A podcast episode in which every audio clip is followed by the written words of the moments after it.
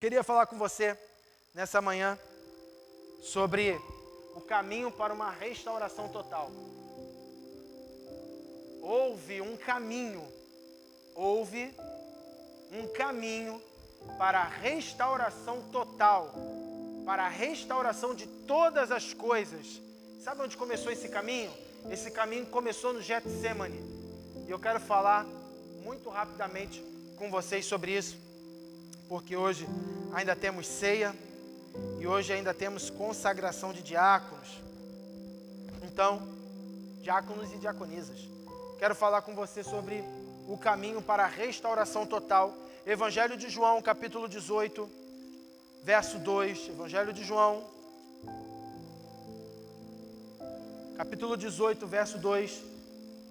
Diz assim: Judas, o traidor, conhecia aquele lugar pois Jesus tinha ido muitas vezes ali com seus discípulos. Mais uma vez, João, Evangelho, capítulo 18, verso 2, que diz: Judas, o traidor, conhecia aquele lugar, pois Jesus tinha ido muitas vezes ali com seus discípulos. Teve um motivo único para o Senhor escolher o Getsemane. Jesus ele amava estar com o Pai. Ele amava estar com Deus o tempo inteiro. Ele amava compartilhar momentos únicos e ímpares de intimidade com o Pai. E ele escolhia um monte, outro monte, mas ele também amava orar ao jardim. E quando eu comecei a preparar essa palavra, quando eu comecei a escrever isso, eu comecei a ligar uma coisa a outra, e eu falei assim: Uau! Quando Jesus falou que ele ia restaurar todas as coisas, de fato, ele veio para restaurar todas as coisas. Cristo escolheu Getsemane, pois ele nunca se escondeu do seu propósito. E Judas conhecia bem esse lugar, mas esse lugar também tem um peso profético muito grande. Jesus sabia que a morte estava se aproximando, mas ele não se escondeu. Ele continuou aí em lugares que ele ia ter com o Pai. Ele foi para o Getsemane. Então, quando ele vai ao Getsemane, João, ele deixa claro que Judas sabia, conhecia esse lugar, porque era habitual, era habitual Jesus estar ali naquele jardim. E Judas sabia que Jesus estaria naquele jardim, orando, porque era costume de Jesus. Para o cumprimento do propósito, você não tem que ser imprevisível, você precisa ser previsível. Você já sabe o que tem que fazer. Jesus ele foi previsível, porque ele nunca fugiu do que o Pai o propôs a fazer. Cristo nunca fugiu do que o Pai tinha o proposto a fazer. E não foi diferente. Ele foi para o Getsemane, só que o Getsemane tinha algo totalmente especial. Eu não sei se você já parou para pensar nisso, querido. Eu passei, parei para pensar e eu vibrei com isso. Acaso é difícil que entendamos que, assim como num jardim, a autocomplacência de Adão nos arruinou, também em outro jardim, as agonias do segundo Adão deveriam nos restaurar? O Getsemane ministra as medicinas, a cura dos males que foram as consequências do fruto proibido do Éden. Primeiro lugar que Jesus ia passar para o caminho da restauração de todas as coisas era mostrar que em um jardim o homem caiu, e em outro jardim o homem se levantou. Você já tinha parado para pensar nisso, querido? A gente fala tantas vezes sobre o jardim de Getsemane.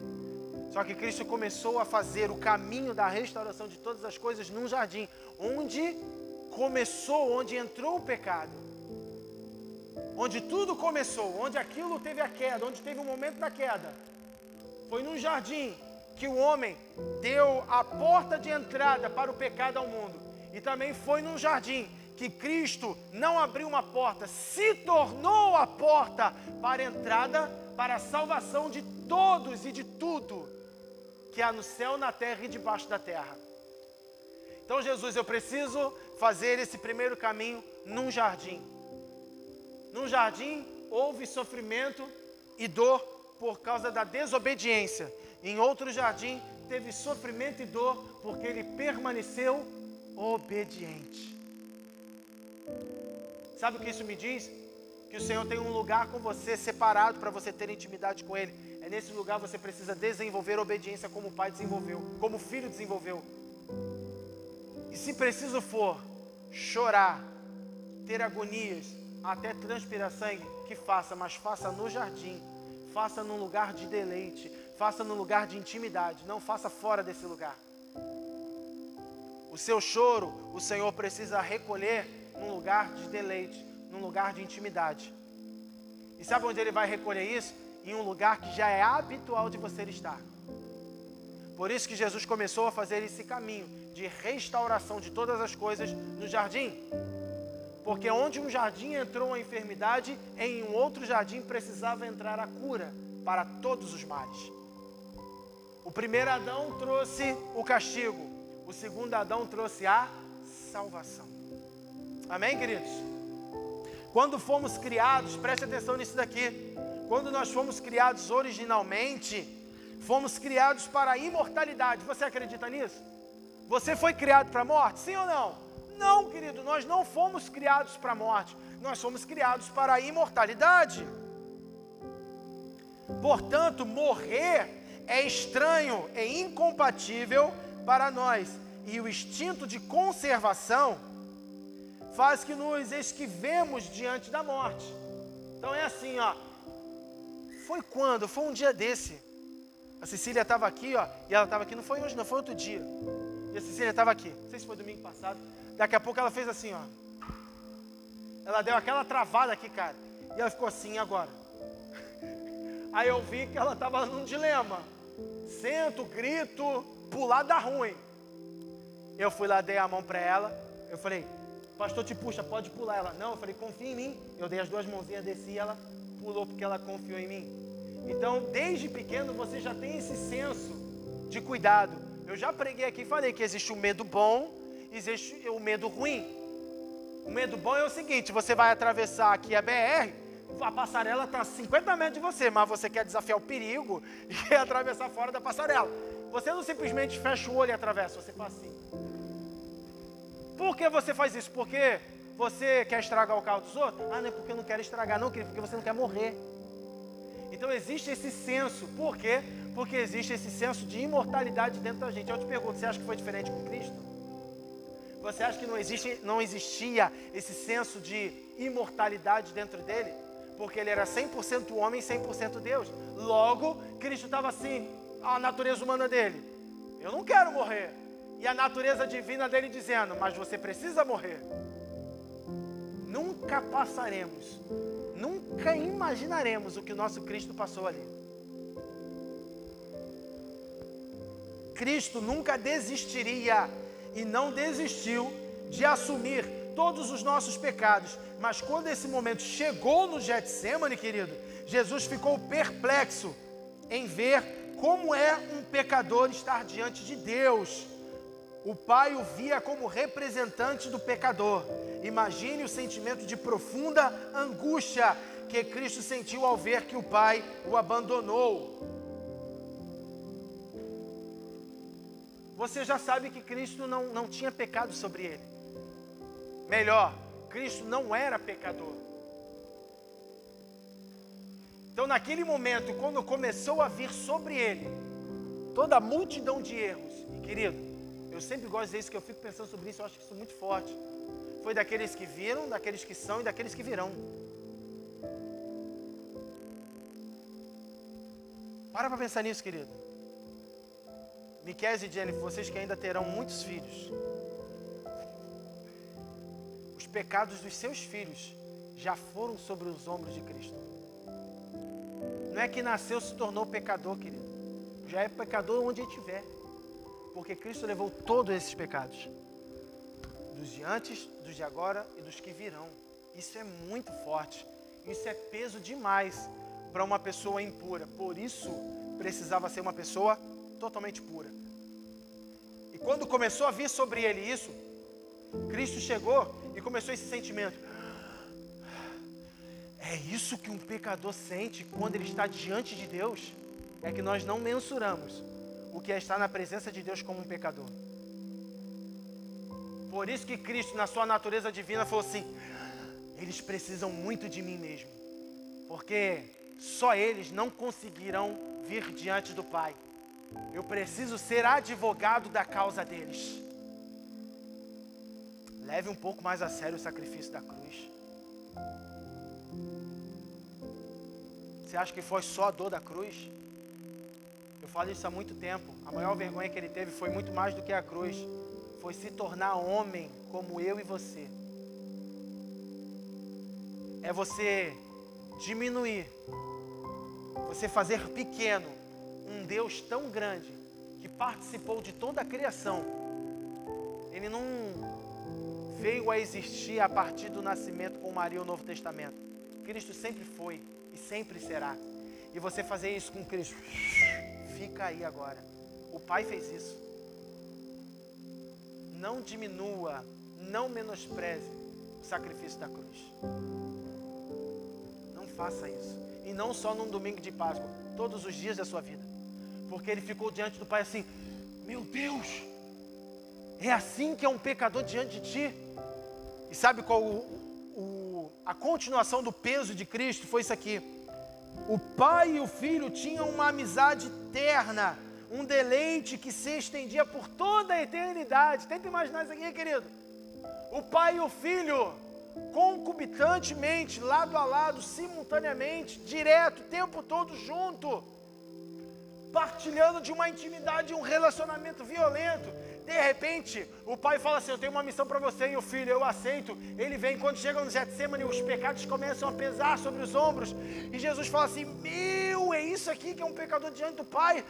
Como é que eles conseguem viver sem ter intimidade com Ele?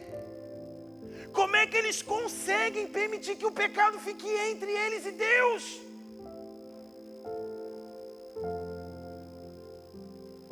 É isso que Jesus estava sentindo. Como eles conseguem? Como eles conseguem cortar a ligação de intimidade eterna com o Pai?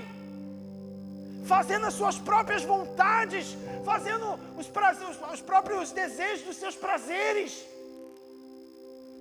Eles não imaginam quão bom é ter relacionamento com o Pai sem ter o pecado para me impedir de acessar a Ele realmente eu preciso morrer por eles. Realmente eu preciso. Mas a carne dele dizendo assim: você é doido. Por quê? Havia um senso dentro dele. Eu não quero morrer, porque ele era humano. Mas ele também era Deus. Mas você precisa morrer. Mas naquele momento não havia mais isso, apenas angústia. Isso fazia a natureza santa, terna e cheia de amor de Cristo cambalear e ficar profundamente afligido e angustiado, querido. É comprovado é, cientificamente. Tem livros falando sobre isso, uma visão científica sobre a crucificação. E vai falar desde Getsemane. É possível sim uma pessoa suar sangue. Ok? A pronúncia suar sangue não quer dizer que de fato ela coloca sangue para fora, mas a coloração muda do suor. Mas ela precisa estar num estado profundo de angústia. Se você pensa que você já passou num período profundo de angústia, se você viu e não mudou o teu suor, você ainda nem passou perto do que Cristo passou. E mesmo aqueles que durante a história da humanidade já suaram sangue em momentos de profunda angústia, ainda não viveram o que ele viveu. Porque o que ele viveu não foi simplesmente, ei, bota isso no coração, não foi simplesmente o peso do pecado. Foi o pecado afastando ele do relacionamento com o Pai. É isso! Como eles conseguem?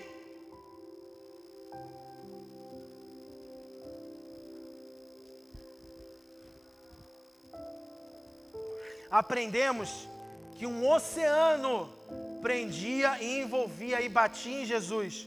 Em Mateus 26, 38, contém uma palavra que se diz perilupos, perilupos, que significa ficar completamente envolto no abatimento. Isso quer dizer que quando Cristo estava naquele momento de profunda angústia, quem já foi para a praia?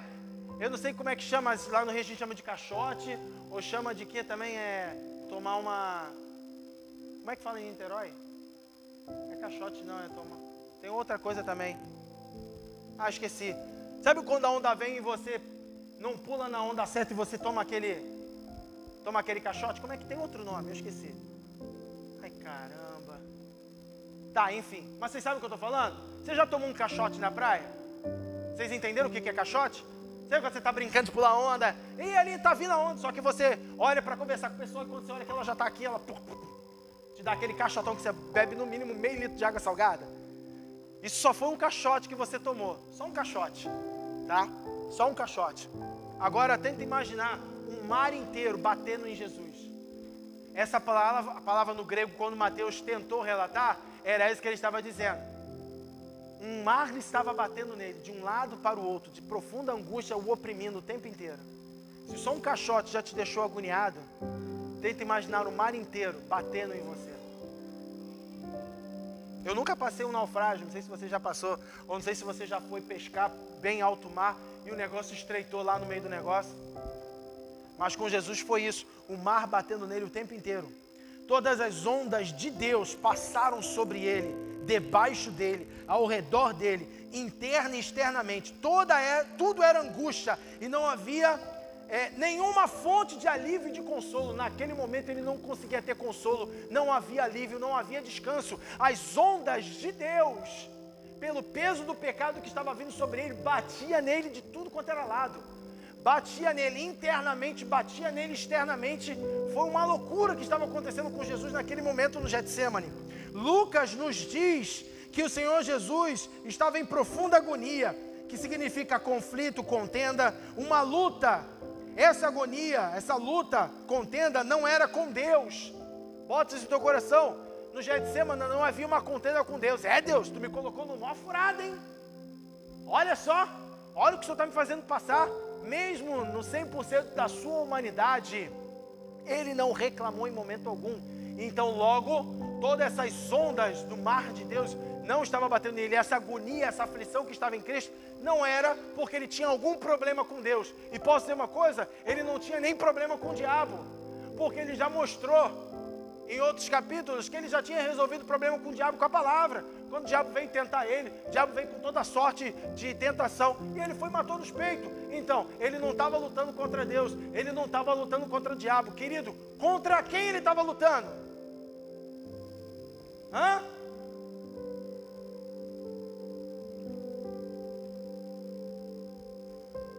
ele estava lutando contra si mesmo. Às vezes você fica lutando contra você mesmo, não é? Cristo venceu a si mesmo. Que ele disse assim: Pai, eu não quero, mas ainda assim seja feita a tua vontade. A natureza humana dizia para ele: Deixa eu continuar aqui rapidinho. Cadê? Sua natureza humana dizia: não carregue essa carga. A sua pureza de coração humano dizia assim: ó, não se coloque no lugar do pecador. No entanto, seu amor infinito dizia: carregue, se coloque sob essa carga. Houve uma agonia profunda entre os seus atributos, uma batalha em escala terrível na arena da sua alma. A turbação do espírito é pior do que a dor corporal, querido. Isso também já é comprovado cientificamente. Você sabia que remorso, que é, uma, é algo interior, seu, nas suas emoções, se não forem tratadas, isso daí fica tão forte dentro de você que precisa sair. Sabe como é que sai? Com doenças no seu exterior, com doenças no seu corpo. Remorso, murmuração, angústia, esse tipo de coisa, começa a sair na carne. Começa a sair na carne. A pureza que não pode suportar entrar em contato com o pecado deve ter sido muito poderosa em Cristo, enquanto o amor que não queria permitir que seu povo perecesse era também muito poderoso. A pureza da sua natureza humana, Jesus era puro, querido, puro. A natureza, a pureza da sua natureza humana não queria ter contato com o pecado. Ele olhava e falava assim: Meu, mas como é que eles conseguem? Como é que eles não conseguem ficar ininterruptamente em contato com o Pai? Então a sua pureza humana não queria ter contato com o pecado, mas a sua natureza divina dizia o quê? Sua natureza divina dizia assim, ó: "Meu povo perece". O tempo inteiro gritava assim, a pureza humana dizia: "Eu não quero ter contato com o pecado". A sua natureza divina dizia assim: "Mas é preciso ter contato com o pecado, porque o meu povo está perecendo, e só assim salvarei eles". Só mediante isso eu posso os salvar. Qual foi o alívio do Senhor Jesus em tudo isso? Ele buscou conforto nos homens, por isso é natural da natureza humana simpatia e empatia. É natural, querido, você querer buscar consolo em alguém, porque isso é da natureza humana. Cristo fez isso, estava em profunda angústia. Vê se eu estou falando loucura. Estava em profunda angústia. Ah! Daqui a pouco ele ia lá ter com os discípulos. Quando ele chegava lá para buscar um consolo, o que, que eles estavam fazendo? Dormindo.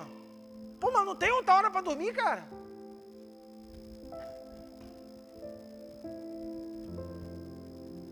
Sabe por que eles dormiam? Porque o, o pecado te impede de compreender o momento e a hora que Deus está trabalhando as coisas. E estava ali, ó. E daqui a pouco ele voltou. Ô, oh, pelo amor de Deus, fica acordado, meu irmão. Eu preciso de ajuda. Voltava para orar. Quando ele voltava, ah, os cretinos estavam dormindo ainda, cara. Dormiu de novo. Não, que tá brabo, Senhor. Nossa, ah, foi puxadão ontem, assim, ó, 5 mil pessoas alimentadas, você não sabe o trabalho que deu. Jesus foi lá na terceira vez. Eles estavam o quê? Dormindo.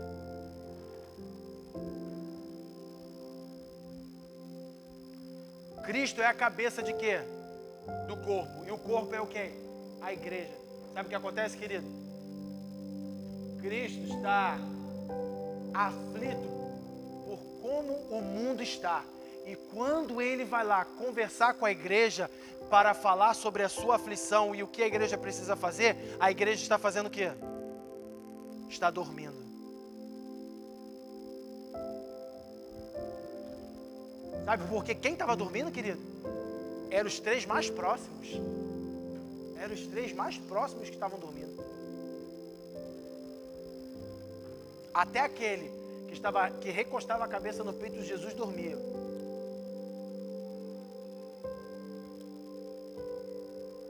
Vamos seguir.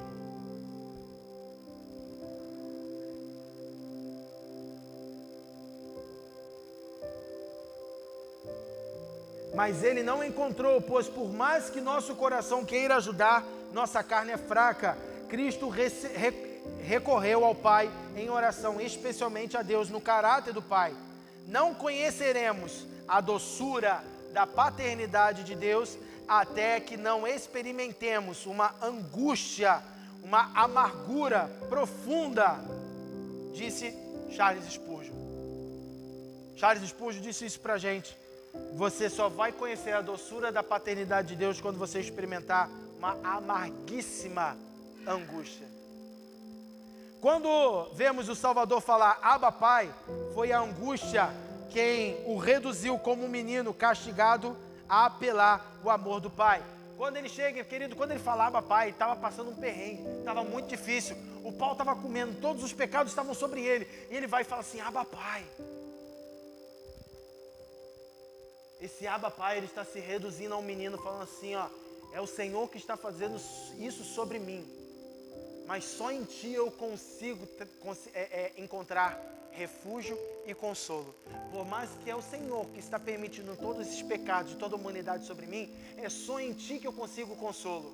Às vezes o Senhor te coloca em várias provações e a gente tenta resolver do nosso próprio jeito, ou nós ainda ficamos bravos com Deus. Poxa, isso é ser pai? Me colocar nessas provações e não me ajudar? Ele te coloca nessas provações para mostrar para você que mesmo em meio a provações você precisa se recorrer aquele que te colocou nas provações. Que loucura, né? O Evangelho é loucura, querido. O Evangelho é loucura. O mesmo Deus que te coloca nas provações é o mesmo Deus que está esperando que você vá lá ter com Ele. Humanidade real de nosso Senhor Jesus Cristo. Cristo ele estava sendo humano de forma real. Ele era intolerável ao mal do pecado. Ele não aceitava isso na sua humanidade mas na sua divindade ele estava dizendo: Eu preciso morrer pelo povo que perece, o meu povo. Cremos que o Pai o colocou para sofrer ali por nós. É o que eu acabei de falar. A mesma prova provação que o Pai te coloca, é o Pai te coloca nessa provação, é o mesmo Pai que vai chegar e falar assim: ó, eu vou te ajudar nisso daqui. Eu vou te apoiar nisso daqui. Sempre que já será que já houve na história da humanidade alguém que em meio às suas dores de morte oferecesse como sua primeira oração uma intercessão para os outros? Já houve na história da humanidade alguém que no meio da sua, do seu sofrimento, da sua angústia, as suas primeiras palavras foram intercessões por outra pessoa? Quais foram as primeiras palavras de Jesus na cruz? Pai, perdoa, porque não sabem o que fazem. E esse ponto é muito legal, querido. Sabe por que é muito legal? Quero trazer uma clareza rapidamente aqui para você. Essa foi a primeira palavra de Jesus na cruz, quando ele estava ali sendo pregado. Pai, perdoa porque eles não sabem o que fazem. Sabe o que, que ele estava dizendo? Ele não estava dizendo assim, ó, Pai, perdoa porque eles estão crucificando o Filho de Deus. Não, Naquele momento da crucificação, eles estavam zombando de Cristo o tempo inteiro, certo? E Cristo é quem para nós? O nosso intermediador para ter com o Pai. Ninguém vê o Pai se não for por Cristo. Logo, se eles estavam zombando a Cristo, eles estavam zombando a quem? Ao Pai. Então, Cristo, nessas palavras, ele estava dizendo assim: Pai, perdoa, porque eles não sabem o que eles estão fazendo perdoa, ele já estava intercedendo, ele já estava advogando a causa do povo, a causa do ser humano, dizendo assim: ó, não estão pecando contra mim, perdoa porque eles estão pecando contra ti, mas é porque eles não sabem o que estão fazendo.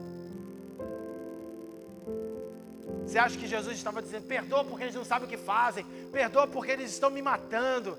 Não era sobre, opa, não era sobre ele. Tudo era sobre o Pai e ele era um representante do Pai. Logo um representante do Pai, quando você quando você vê na história da humanidade, não se podia matar um mensageiro, não é isso? Porque um mensageiro, ele era o quê? Um representante do rei. Então a ética era o quê? Cara, você não pode tocar no mensageiro, independente da mensagem que ele traga. Isso é uma cultura desde lá do povo antigo. O mensageiro ele leva, ele não pode ser morto, ele não pode ser preso porque é como se você estivesse prendendo o próprio rei. É a mesma coisa. Cristo não era o mensageiro de Deus nessa terra? Um mensageiro não podia ser tocado, porque tocando no mensageiro estava tocando em quem? Em quem enviou a mensagem. Quando você não segue os passos de Cristo, quando você não quer ouvir a voz de Cristo, quando você não quer caminhar com Cristo, você não está ofendendo a Cristo. Você está ofendendo a quem? Ao Pai. E mesmo assim, Cristo está diante do Pai falando assim: Pai, perdoa porque o Jonathan não sabe o que está fazendo.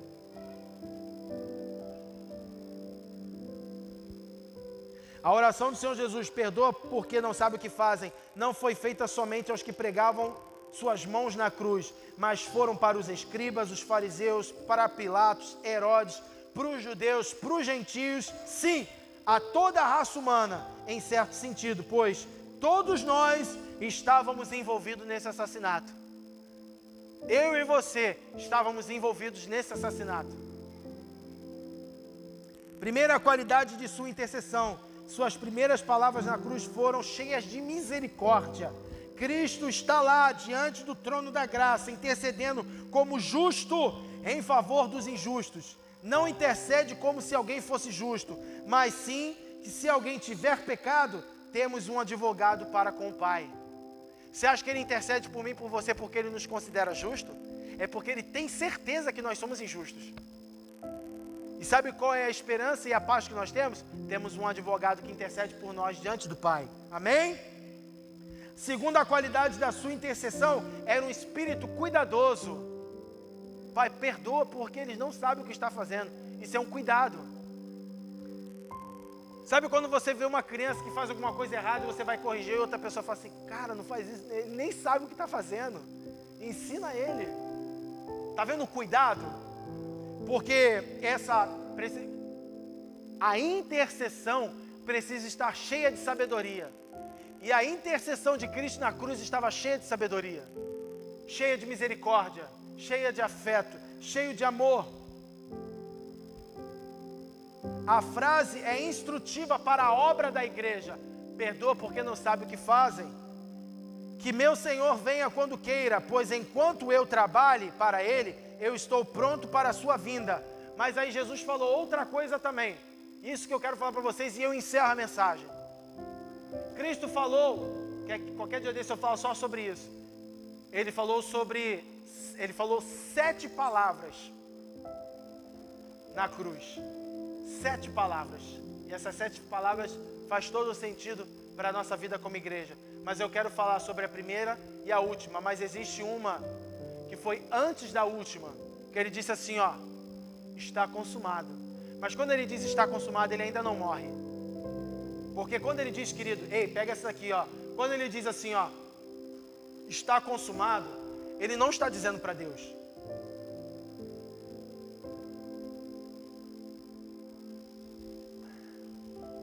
Quando ele diz assim, ó, ele está dizendo assim, ó, Alexandre, fica tranquilo. Tudo que eu estou fazendo aqui, tudo que eu fiz é suficiente para a sua salvação. Não vai faltar nada, porque tudo está consumado.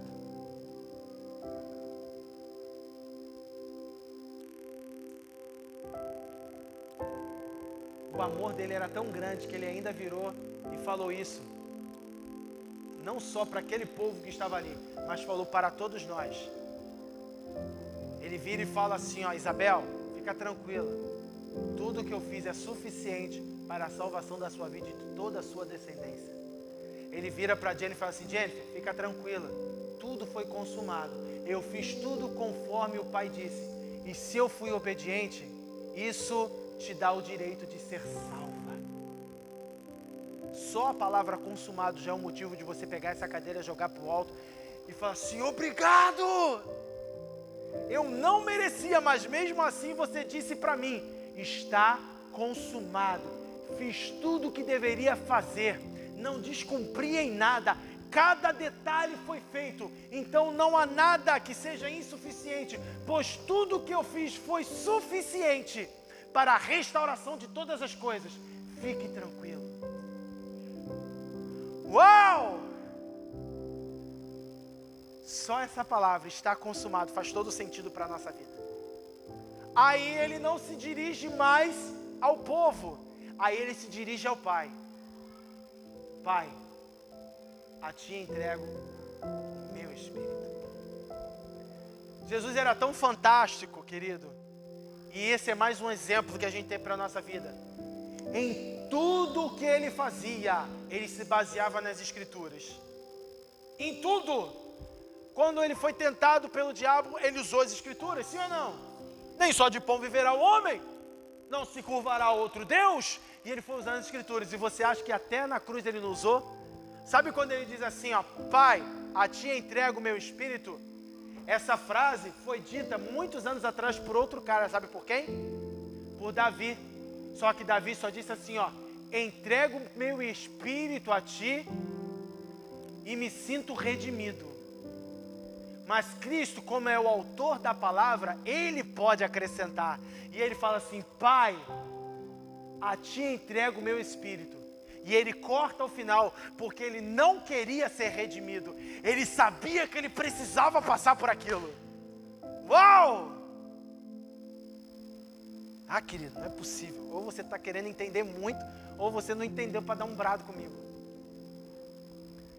Ele tem esse poder de acrescentar e tirar. Ele disse, Pai, porque ele só poderia se entregar em dor ao Pai.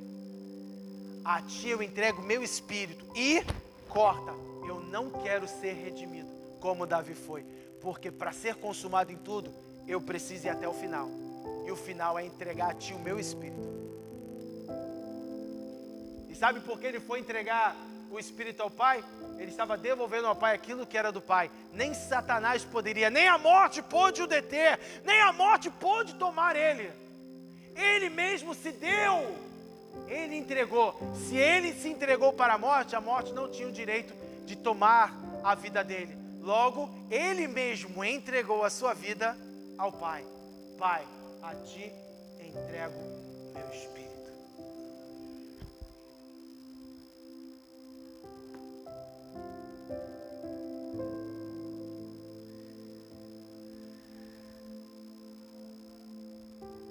Espero que você entenda essa palavra nessa manhã.